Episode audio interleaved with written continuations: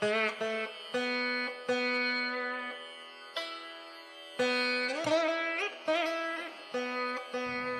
家好，我是林晨毅，您正在收听的是凯文的 Moment 第七十集，也是分享《归途》这本书读后心得的第二十三集，主要是和大家聊聊人生中有特殊感触的一些事情，希望这些点点滴滴让您觉察到不一样的人生。好，这次的话呢，《归途》啊的作者理查，他往印度达兰萨拉这个地方出发啊，我们在先前就提到了啊啊，这里的话是西藏难民营，也就是达赖喇嘛流亡政府的所在地。理查呢，他听说了呃这件事情，就决定啊要来看看藏传佛教。那为了要到这里来，所以他就先读了达赖喇嘛写的书。那书里面记载着呢。达赖喇嘛十四世是一九三五年出生在藏族的贫穷农民家庭，原本名叫拉莫顿珠。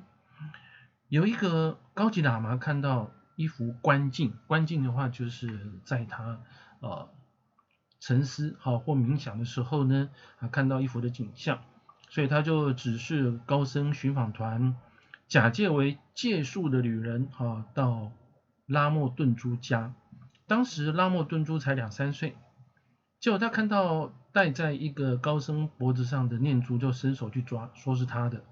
诶，其实这一串的念珠哈，是前一个达赖喇嘛所有的。那这个寻访团他们去了几次拜访，测试之后确定，拉莫顿珠就是第十四世达赖喇嘛的化身，也就是藏民灵性上。和政治上的领导人，因在拉萨的布达拉宫啊接受成为西藏政教领袖的养成教育啊。一九五零年的时候，中国的军队入侵。一九五九年，中共解放军和藏族产生武装冲突，民众担心达赖喇嘛会有生命危险啊，所以就敦促他离开西藏。他和随行的人员一路遭遇了风雪、暴雨、酷寒，穿越西藏、印度边境的高山一路逃难。如果呃大家有看过关于像喜马拉雅山的一些影片，甚至是像香格里拉哈呃传说中的一个仙境的电影的话，都会会知道说啊这个地方山很多哦，而且冬天的话是非常的寒冷啊。不过当年的达赖喇嘛啊，就和随行人员呢，啊一路的逃难，最后进入印度。那在印度的话呢，哈，他们就坐落在喜马拉雅山山峰的一个密林和重谷之中，啊，这个地方叫做上达兰萨拉，哈。那么在理查到达的时间点是一九七一年，他说，哎，这里看起来像一个小西藏。一九七一年的话是呃民国六十年了，哇，这个是。真的蛮久以前，所以这本书就是《归途》这本书的话呢，呃，是一个几十年前的书哈，但是呃，几描述几十年前的事情的书，不过中间的一些情境想法很有意义哈，而且作者的话，因为他的访道的关系啊，也遇过很多我们只有耳闻过哈，或者是呃看过。他们事迹，但是并没有真正见过人的啊，比如说像达赖喇嘛，好像先前提到的呃这个德雷莎修女哈啊，那么都是他一生中难忘的经历。那他就形容了当地的藏族难民穿着长筒的服饰，啊盖着藏式的建筑，在拱门还有梁柱上面都有画。画龙或者是其他神秘的生物，可能理查也不认识了哦。山地上还有牦牛在吃草哦，牦牛我想很多朋友大概都呃从课本里面读过哦，就是在西藏高原、青藏高原的一种生物，也有很多的西方朝圣客哈就在隐秘的地方冥想，那信徒就会念着六字真言 Om Mani Padme Hum 啊，然后转着经筒。金筒的话，我曾经在先前去蒙古的时候看过哈，它就是一个呃金黄色的，但是应该是铜做的还是铁做的哈，啊，那你在转它的时候，它就会咕噜咕噜转，然后一排会有好几个，所以你如果一路走过去一路转的话，它就会啊整排就会一直咕噜咕噜转。那对这个藏族来讲的话，你就一边转一边念着六字真言啊，那会带来慈悲的化身啊，是观世音的祝福。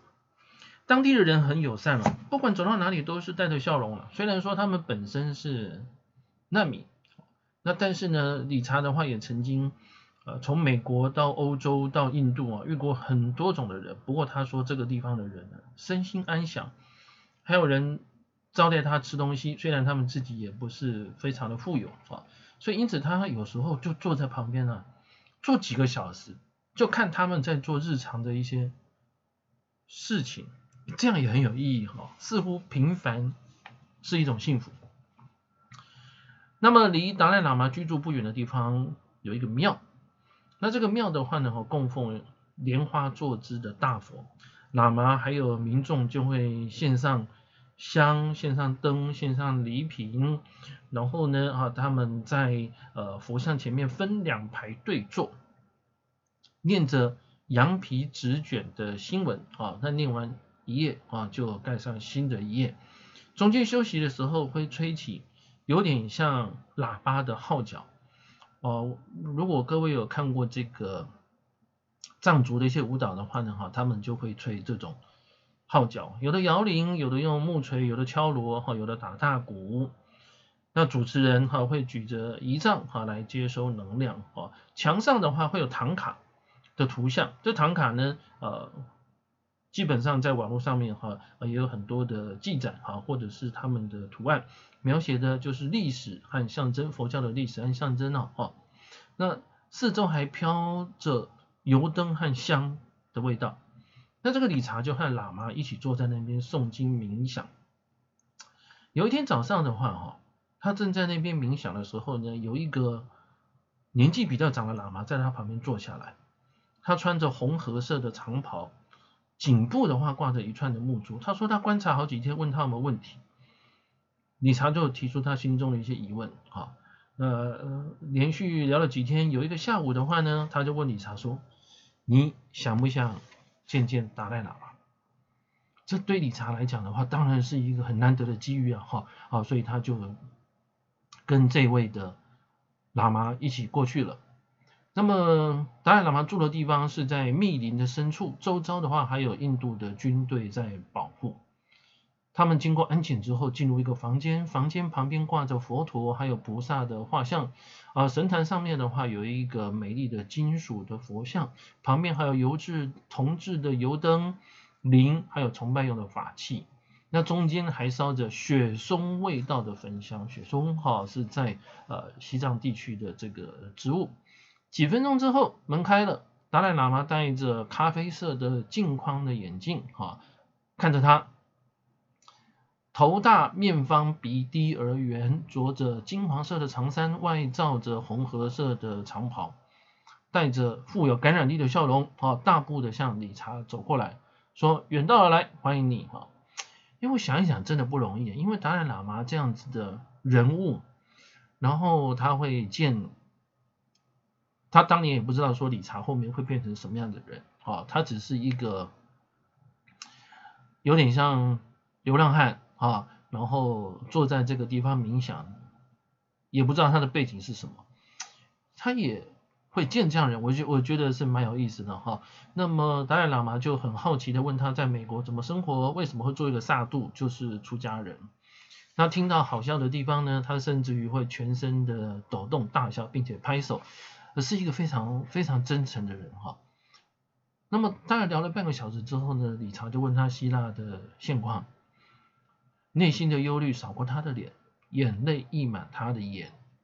沉默了一下，他说：“他说还小的时候，国人有自由，我们是快乐又团结的民族，灵修也很兴盛。”然后就停下来，帮他倒了一杯的西藏的茶。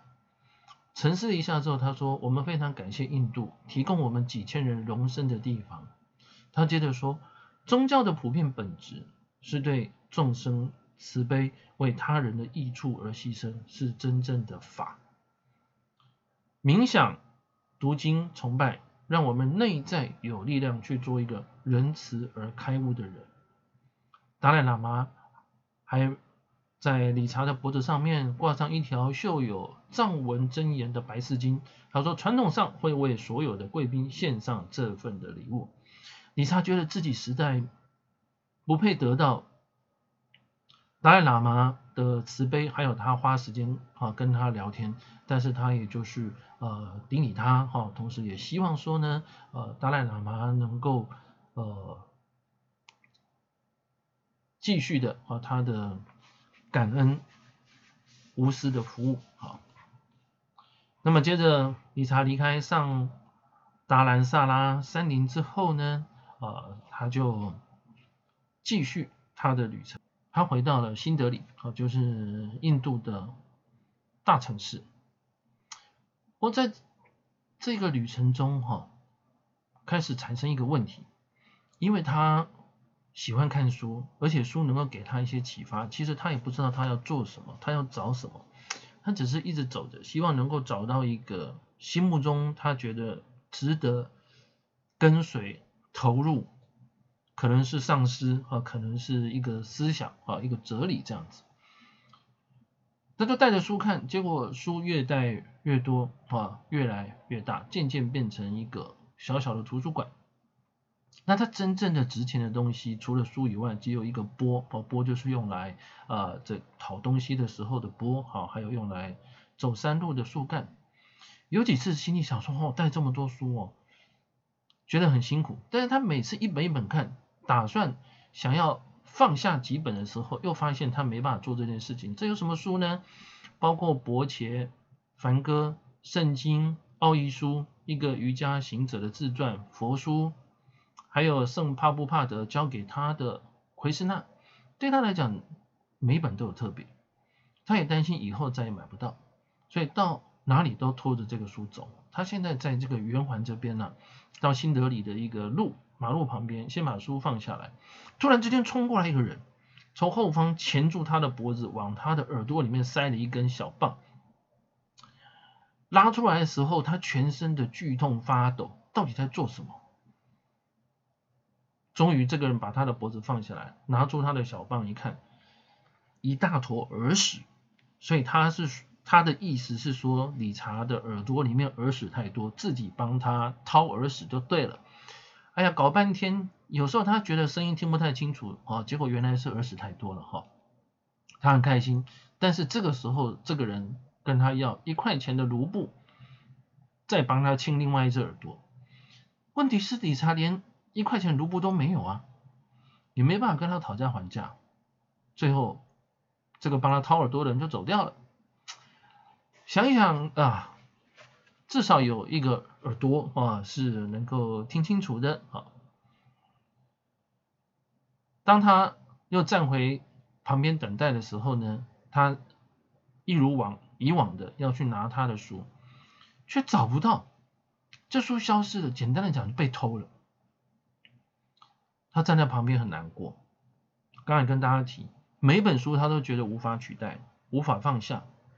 每本书他都觉得以后可能再也找不到，有的还有纪念性的意义。那找不到怎么办呢？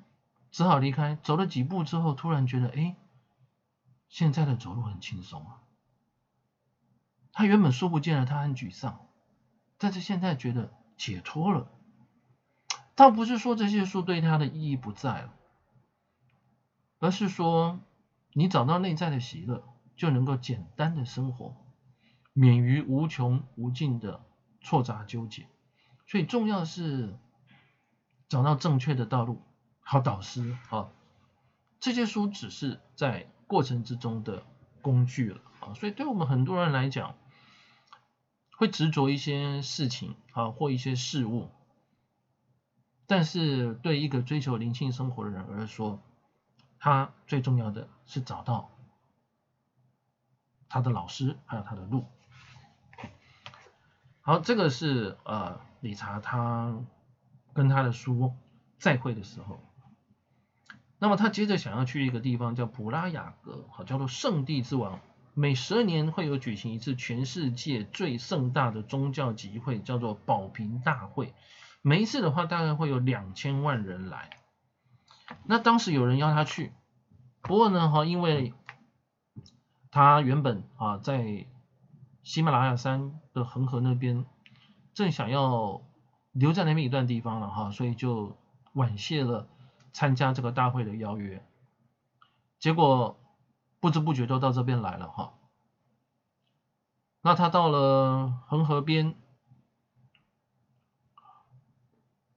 这个保平大会每一次的话，大概有两千万人，那可以到这边来看圣人，哈，做净化的沐浴。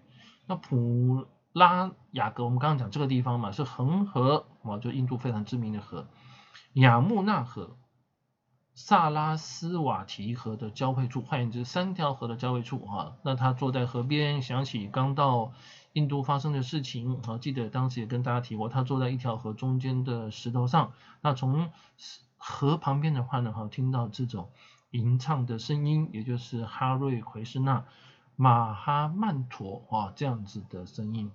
那我们不晓得，也许是附近有人在唱，也许对理查来讲的话，他当时听到的就是啊他心里的声音，所以他就沿着这一条岸走下去哈，因为在圣在经典中有记载，这里的话是一切圣地之王，哇，很难得。哎，虽然是圣地之王哈，你中午在印度走在这个河的旁边，虽然说底下是细白的沙石哈，但是因为他没有穿鞋的关系，说实在也是非常的烫，烫到无法忍受。好，走了一个多小时，哇，他看到的就是恒河。我们刚刚讲它是三条河的交汇处嘛，啊，除了恒河的另外一条河叫做雅穆纳河，所以他想要在河里面沐浴。当他要游一下泳的时候呢，他走出河啊，他就在这里游一下泳，游着游着啊，恒河，他就顺着河漂，漂到一个没有人的岸头。他想说，哎，那走上岸休息一下吧。走上去之后，发现自己正在往下沉，吓死，是流沙。那怎么办呢？没旁边没有人，好，他只有看到一棵没有叶子的树。他都抓着这个树，才发现这个树有刺。但你不抓这个树怎么办？用力的抓，全身都是血。结果最后这根树竟然被他连根拔起，没有任何东西可以抓了，他就被流沙慢慢的吸着。他心里想没救了，就深呼吸放松，而且他也很累了，挣扎的很累了。当他一冷静下来。流沙的吸力似乎就没有这么强，甚至于他还可以躺在流沙上，用卧姿的话飘在沙面上。哎，没有被吸进去了，哦，至少没有被吸进去。那现在问题是怎么到旁边呢？哦，他就慢慢的、慢慢的啊，到从沙啊再回到河里面去，终于脱离了这个流沙。等他到河里面的时候，啊，这个河哈却一直。往流沙这个岸拍打，就是他没有办法离开那片的地，他往前游，游到整个人都瘫软，都没有力了哈。然后好不容易看到一条船，船上面有一个老人，那他就一直跟老人求救。这个老人看看他，面带微笑，挥手做出往前的动作，然后就从他旁边划过去。你查心里想说啊，他打算让我溺死吗？他吞下越来越多的水。想着说，这至少是一条圣河，被圣河淹死总比被流沙呛死还要好多了，所以他就准备迎接死亡。正要迎接死亡的时候，突然想到说，为什么那个老渔夫往前挥手呢？他想通了，渔夫的意思是说，不要对抗恒河，他们通常就叫做恒河母亲呐，哈，和亚穆纳河。同游便能够穿越恒河。我们刚刚讲这个地方是三条河的交汇处，所以有些地方的话是又有恒河又有其他的河，但是有些河的力量会比较大，它会带动这个河水，那你顺着它，你就能够往那条河的方向去走。那他只是一直想要离开，但是他没有想到说顺着你不要对抗恒河，你只要顺着雅穆纳河的话，你就能够穿越恒河。所以他终于搞清楚。老渔夫给他的意义，他也顺着雅穆纳河穿越了恒河。看到他在下河沐浴之前放在岸上的护照啊，毕竟他是美国人嘛，哈，有护照啊，还有这个树干啊，还有他的波，他回到了这个地方，回想这段难忘的经过，生死的瞬间，他学到了什么？也许直接反抗，不见得会成功。你硬要逆流而上，逆流而上，其实也许你可以找到阻力比较小的路，间接达成你的目标。好，这堂课不容易学，但是至少也学到了啊，也不容易忘记。这个就是理查哈啊，在这里啊，差一点没命啊，他所做的一个题目。接着下来，理查开始他的旅程，他遇到一位。穿着白袍，白袍上面几乎不会沾上灰尘的，充满智慧的人，但是又充满忧郁。在一个两个人聊天的晚上，这位穿着白袍的人跟他提起了有关于黑暗大师这件事情。什么是黑暗大师？记得，能力高不代表品性高。这个是下一回要和大家分享的，谢谢您的聆听，请记得订阅并对我们的节目评五颗星，祝您健康平安，我们下次再会。